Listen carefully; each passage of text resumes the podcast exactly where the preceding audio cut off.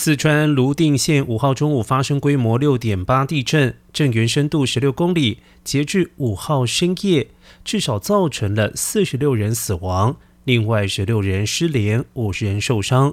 中共总书记习近平作出重要指示要求全力救援受灾民众。解放军以及武警部队配合救灾。